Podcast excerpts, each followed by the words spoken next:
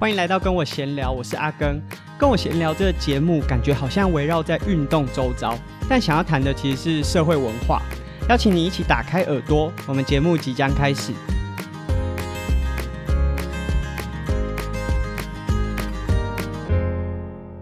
认识我的一些朋友啊，或者是同学，都大概知道我对于体育班的这个相关的议题一直都很重视，而且很希望有更多的机会呢，去和各式各样不同领域的人去讨论这个议题。它虽然听起来是体育班相关的问题，但其实它呈现的就是啊、教育的缩影。那说这样好像是一个很很大的方向、很大的目标，但其实为什么会对这个感兴趣，然后会想要去讨论，当然跟我自己学习的背景经验是有很大的关系。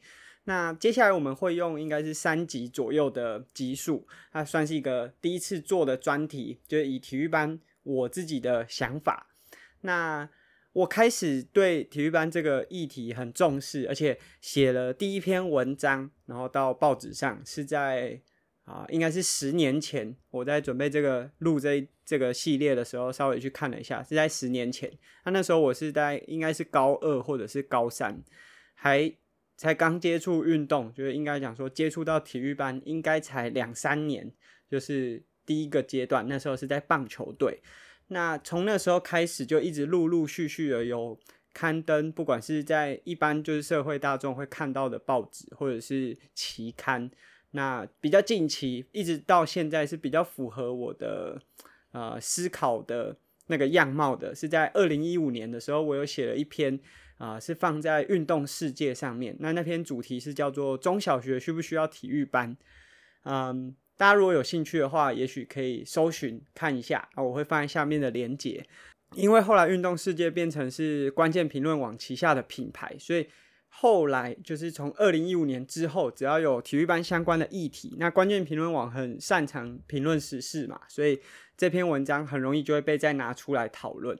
虽然说希望大家有机会可以去看，但是我也不卖关子，就是这篇文章我的立场到最后，我是认为中小学就是不需要体育班的。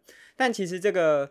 呃，虽然我有这样子的一个想法，可是我自己实际上也知道这是非常困难的，尤其是在我们目前这个结构下面。自己的太太也是在体育班里面当教练，所以如果这时候体育班都不要，他也会变成是失业了。这个就是一个很现实的状况。我们如果要改的话，他一定是不可能一瞬之间把所有东西就一次翻过来。呃，但是为什么我会觉得中小学是不需要体育班的呢？就是，呃，可以问一下大家的经验啊，你在呃现在的工作啊，假设你可能是老师、是医生或者是律师，你在十二岁到十六岁的时候啊，会有人跟你讲说，你以后就一定是当老师，一定是当医生吗？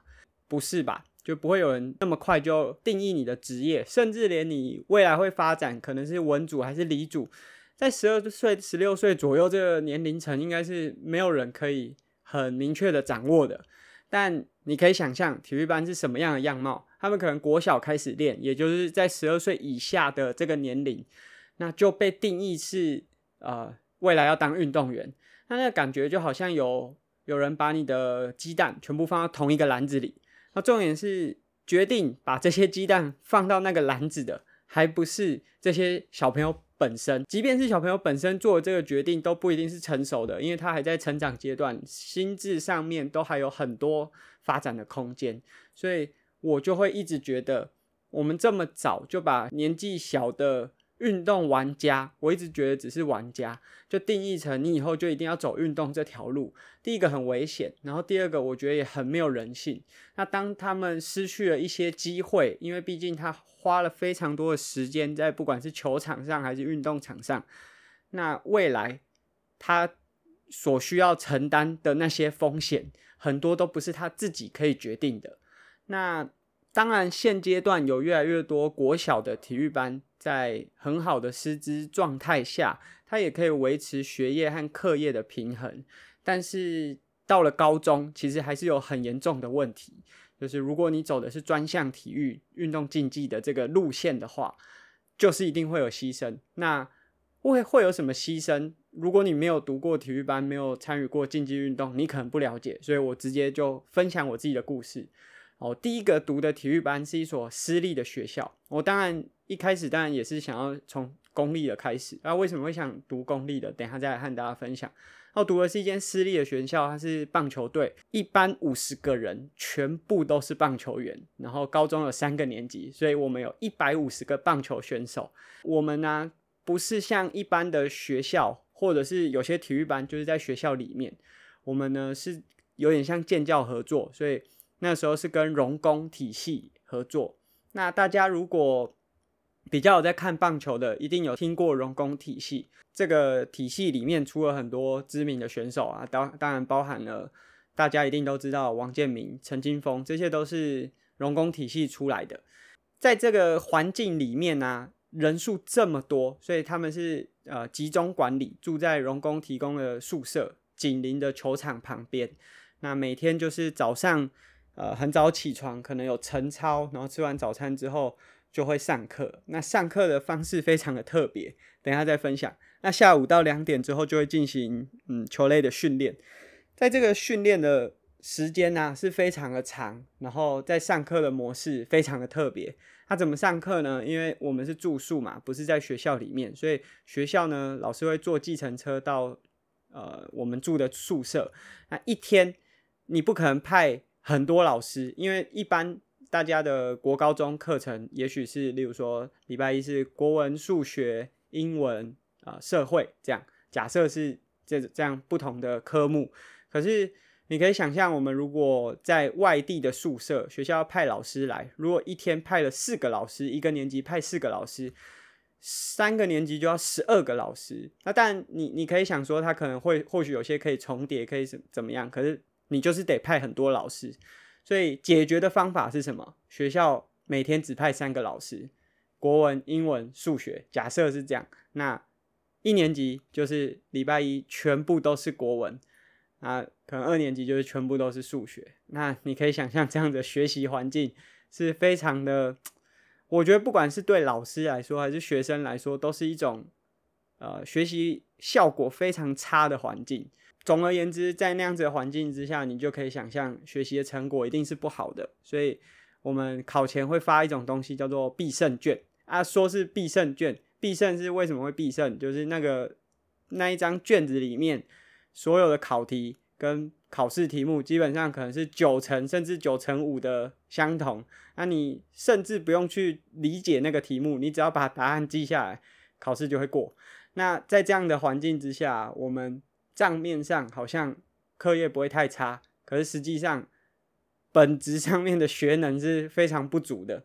那我后来转学了，而、啊、转学原因也并不是因为我真的觉得这个学习环境不行，因为我那个时候早就认知到说我是来学习我的竞技表现，我是要提升我的运动场的表现，我也没有那么在乎我我在课业上啊，我当然会。用我的方式，例如说看英文的杂志，还是各式各样的手段去提升我自己的能力。但是我对学校带给我的这些学科，我是完全没有抱持任何希望。所以我转学并不是因为我觉得他学科不行，单纯是因为我想要更强的竞争力。那为什么会这样讲呢？你可以想象，如果一个学校有一百五十个球员，可以高中的球赛来说，木棒组的比赛是十八个选手可以登录。有些小型杯赛可可能可以登记到二十个，但无论如何，你有一百五十个选手，代表这个球队可能可以随便就组出五六支去应战，可能会被排到二军、三军，甚至是四军那种那种状况。那我当然想要有更多上场的机会，所以我的转学其实是希望可以让自己有多一点上场的机会。转学当然就是转到公立学校，就像我前面讲，我一开始其实就想读公立学校，但我国中是没有底的，所以。如果我想要考公立的学校，一开始就是不可能，因为呃，公立学校基本的员额的配置，所以我们这种没有底的球员，他会不知道你进来到底能不能适应这个球队的强度或者是团体生活，所以他们一定是完全不考虑。所以我用转学的这个方式呢，才是后来走回公立学校。那因为有标准的名额的配置，所以一一般大概就是呃一个体育班里面可能会有七个。八个，我忘记实际的人数，但大概就是这样子的球员，三个年级加起来可能只有二十四、二十五个这样子。那在这样子的情况下，当然，呃，每个球员受到教练的嗯指导的时间也好，或者是关注的时间都会变多，那状况也会学习的状况也会比较好。后来考到那间公立的转学的学校，他们一个体育班里面会有四个运动项目，就是会有棒球。篮球，女女子的篮球，然后田径和网球。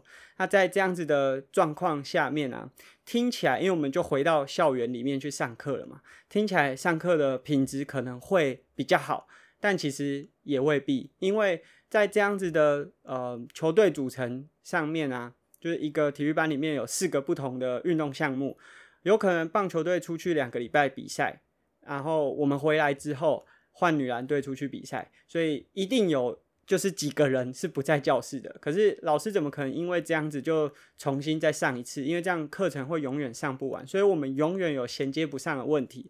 那如果说国文也就算了，因为国文或许有些只是你少上了哪个词，或者是呃哪个课文，那个或许都对你整个成绩上面影响是小的。可是有些科目是非常困难，你只要。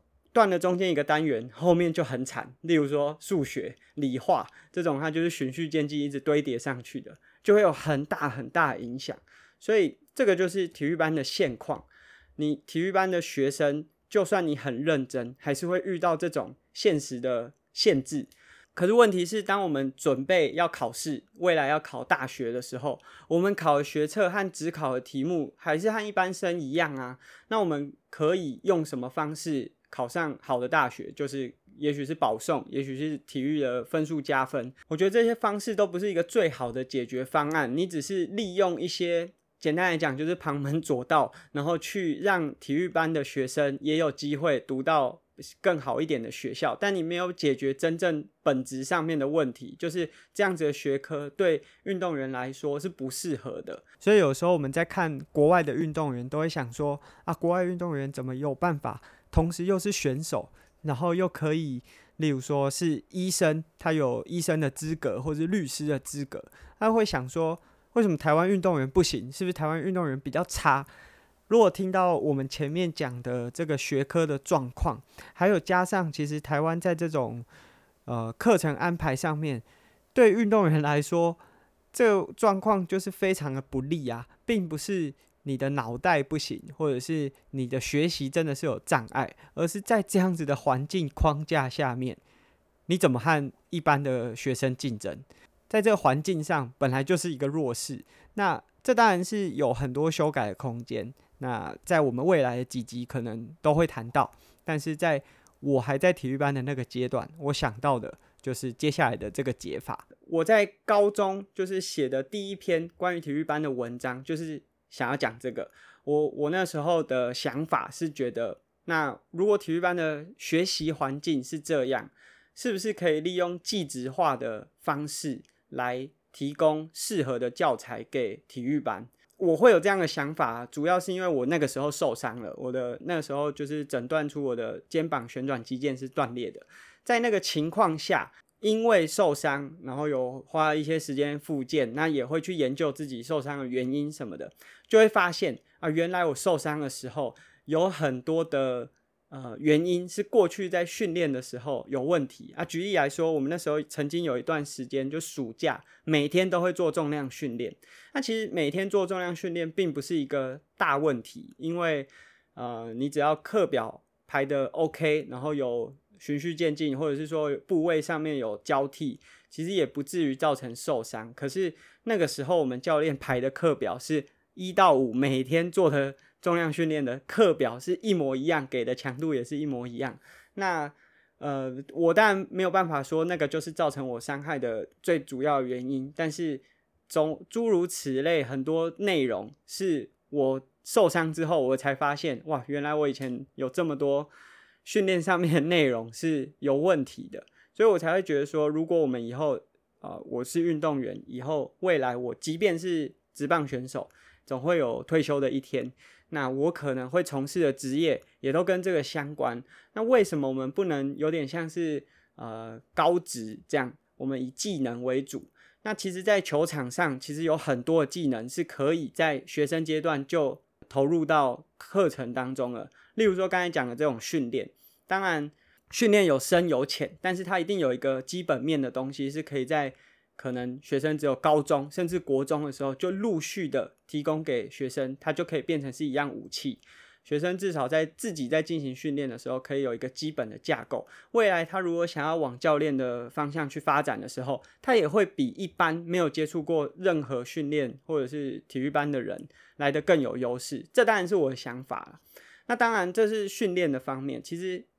以棒球来说，周边还有很多东西可以学习。例如说，我们高中都会有负责的球场，我们要去除草啊，要去铺红土啊。其实那看起来好像就是一个劳力活，可是其实它内里面有包含了非常多技术方面。我指的技术不是指说球技，是指说对于这个场地的经营或者是管理有很多细节在里面。例如说，你的草皮长度会影响球滚动的速度，你红土铺的方式。或者是选土的土质都会影响到球场的，例如说保水性、排水性等等的。那这些东西，当然我们现在讲，一定高中的学生，你如果就就算是棒球员，你也不会学到这些东西。可是我觉得这些东西为什么不能提供给体育班的学生？既然我们如果把成绩放在跟普通班竞争的时候是很吃力的，然后我们学习的环境也不适合的话，为什么不放这些学习的内容进去？那当然也包含了，例如说球场的记录，因为我记得我们那时候周末、礼拜天，我们认养的这个球场都会举办比赛，然后我们都要去帮忙记录。这其实也是一个专业，也是。未来是有职涯发展的空间，而且这个职涯的发展不一定是要等到大学，然后读完四年才可以具备的能力。所以我那时候一直就会觉得，为什么不把啊、体育班的教学技职化，然后结合他现有的运动专长去做发挥发展？嗯，当然我现在讲的这是我们在讲体育班的第一集，所以呢，我。一直到后面啊，会一直更新，就是跟我后来接触到各式各样的环境或者是呃经历，会有不同的改变。啊，这个改变我觉得就是一个不断的呃来回，然后调整自己的想法，也没有说我刚刚讲的这个就是好像太天马行空。我至今还是觉得这或许是一个不错的解决方案，只是它需要有更多讨论的空间。那当然，我后来。没有觉得说这是一个最好的解决方案，有一个更大的问题，就是台湾在技职教育上面也是有很多的衍生问题产生。